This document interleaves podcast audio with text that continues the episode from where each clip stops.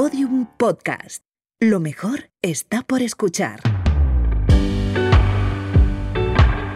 Tú eres tu lugar seguro. El podcast de María Esclapez. Episodio 8. Poner límites. Hola, ¿cómo estás? ¿Has oído eso de se dice pronto, pero... En mis consultas me enfrento a esa idea tan sencilla. Acaba con esto, hace este ejercicio, deja de pensar así. Se dice pronto, pero...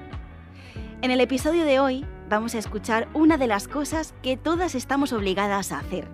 Todas. Hay que poner límites en las relaciones. Se dice pronto, ¿verdad? Hay que poner límites, proteger la individualidad, la intimidad, aquello que no nos hace sentir bien. Antes del cómo, os escucho. Gracias por todas vuestras consultas.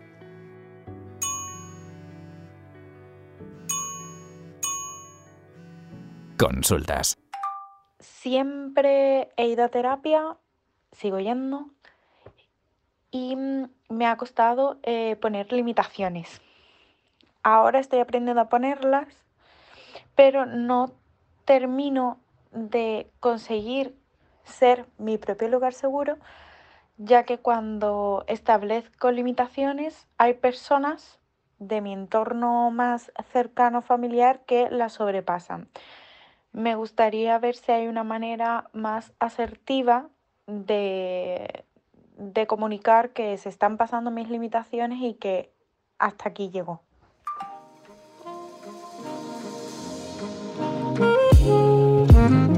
Establecer límites es todo un desafío. Cuando te das cuenta de que debes ponerlos por tu salud mental, te sientes bien, por una parte, porque ya sabes cuál es la solución, pero también te sientes mal, por otra parte, porque debes salir de tu zona de confort y tienes miedo a lo que pueda pasar, en este caso a las reacciones de los demás. De repente te ves a ti mismo diciendo que no a cosas a las que a lo mejor te gustaría decir que sí, pero no porque te apetezca ceder, sino porque te gusta que la gente de tu alrededor esté feliz. Claro, todos somos mucho más felices cuando no nos ponen límites, ¿verdad? ¿Por qué genera tanto miedo el poner límites a los demás?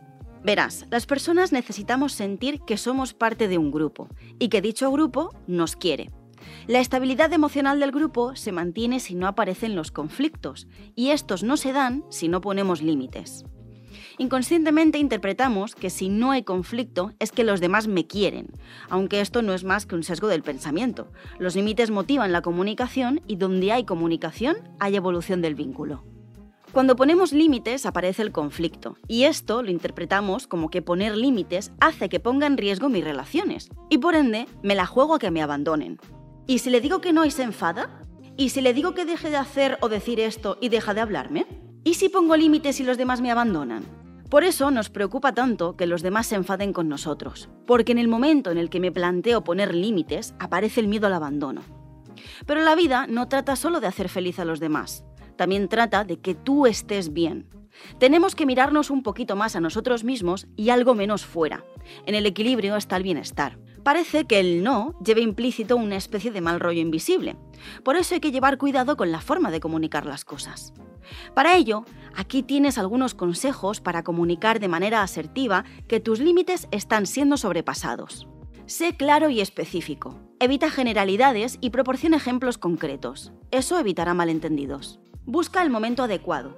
Es verdad que a veces no hay momento adecuado y que hemos de poner los límites sobre la marcha. En ese caso habrá que improvisar, pero siempre que puedas, intenta buscar un momento tranquilo para hablar del tema, exponer tus argumentos y hablar sobre tus emociones. Habla de ti y de lo que sientes cuando sucede algo respecto a ese límite que quieres poner. En lugar de acusar, culpar, simplificar o generalizar con frases como siempre haces esto, que son frases que suelen cabrear bastante cuando te las dicen. Intenta hablar usando esta fórmula como punto de partida. Cuando tú haces esto, yo me siento de esta manera. Mantén la calma. Si la ira se apodera de ti, es probable que el tono que uses no sea tan conciliador como quieres y que todo termine en una discusión, lo que hará que te frustres más. De primeras, no avises de las consecuencias. Tenemos la tendencia a avisar de las consecuencias que tendrá en el vínculo si no se cumplen nuestros límites. Pero eso, desde fuera, se puede percibir como una amenaza y tus límites se pueden entender como una imposición. Lo recomendable es que no lo hagas, al menos no de primeras, porque podría interpretarse como un desafío. Con decir que algo te hace sentir mal y que no te gustaría que se repitiera, sobra. Si las cosas que te hacen sentir mal continúan dándose, entonces sí, no te quedará más remedio que avisar de las consecuencias de ese tipo de actos. Por ejemplo, si sigues haciendo esto, no me quedará más remedio que no venir más a tu casa. O, si esto sigue pasando, prefiero no quedar más. Mantente firme. No vaciles en tu decisión. No des un paso atrás en tus límites. Si no, la gente entenderá que tus límites no valen y que en realidad son cosas que te dan igual. Sea asertivo. No pierdas la empatía. Recuerda que los demás también tienen sus propios puntos de vista y que los van a defender porque consideran que son adecuados a su modo de ver. Recuerda que los límites es otra forma de cuidarte.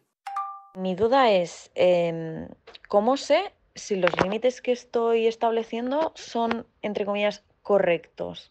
Es decir, no estoy, mm, a lo mejor, mm, no se me está subiendo algo a la cabeza, no, no sé, como que no estoy pasando por encima a nadie. No sé si me explico. Gracias, un beso.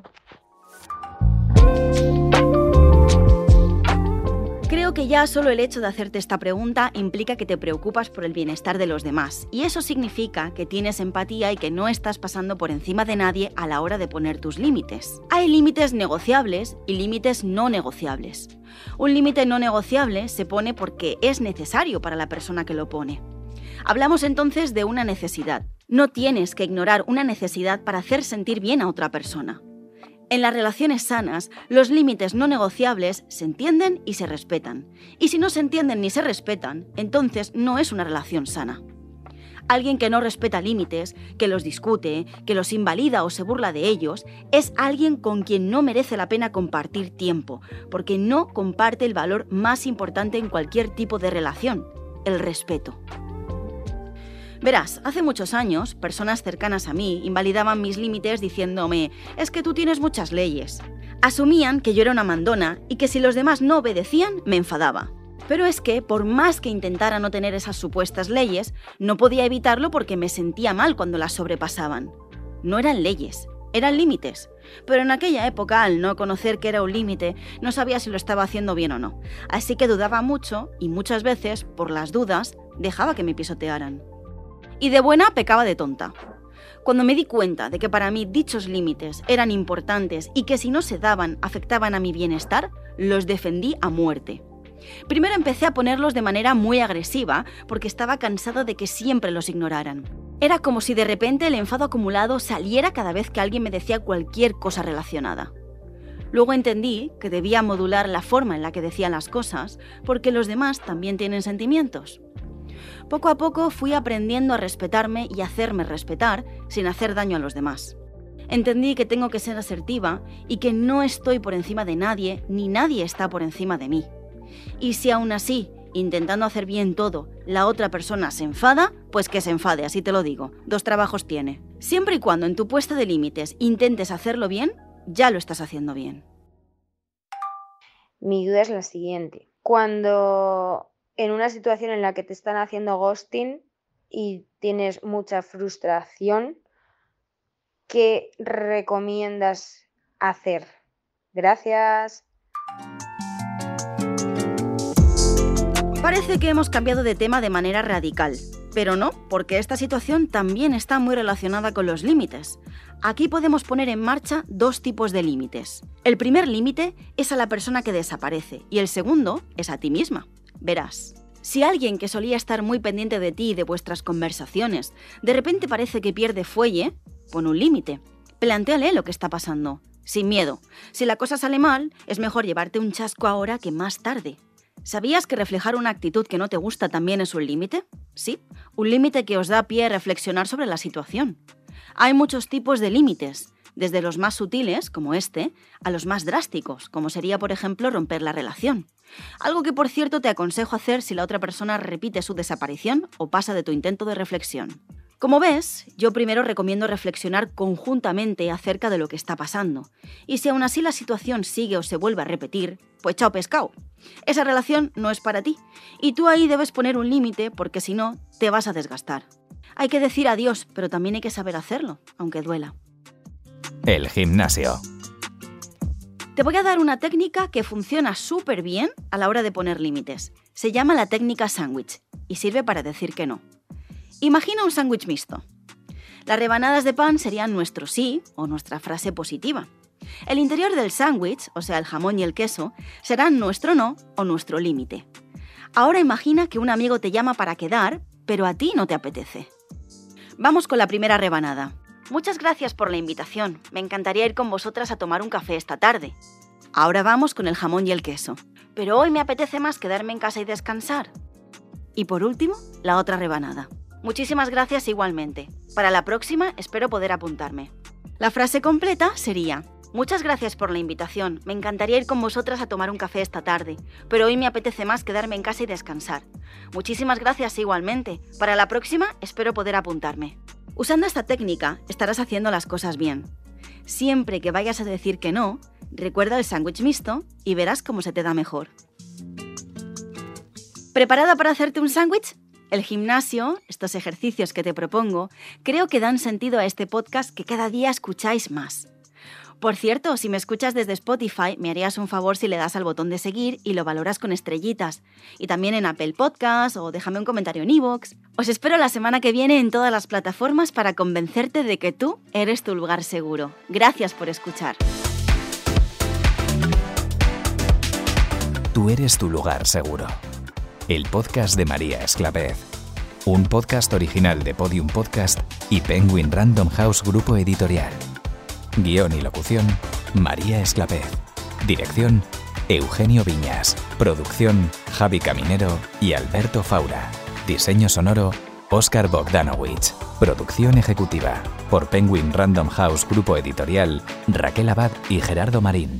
Por Podium Podcast, María Jesús Espinosa de los Monteros y Lourdes Moreno Cazalla.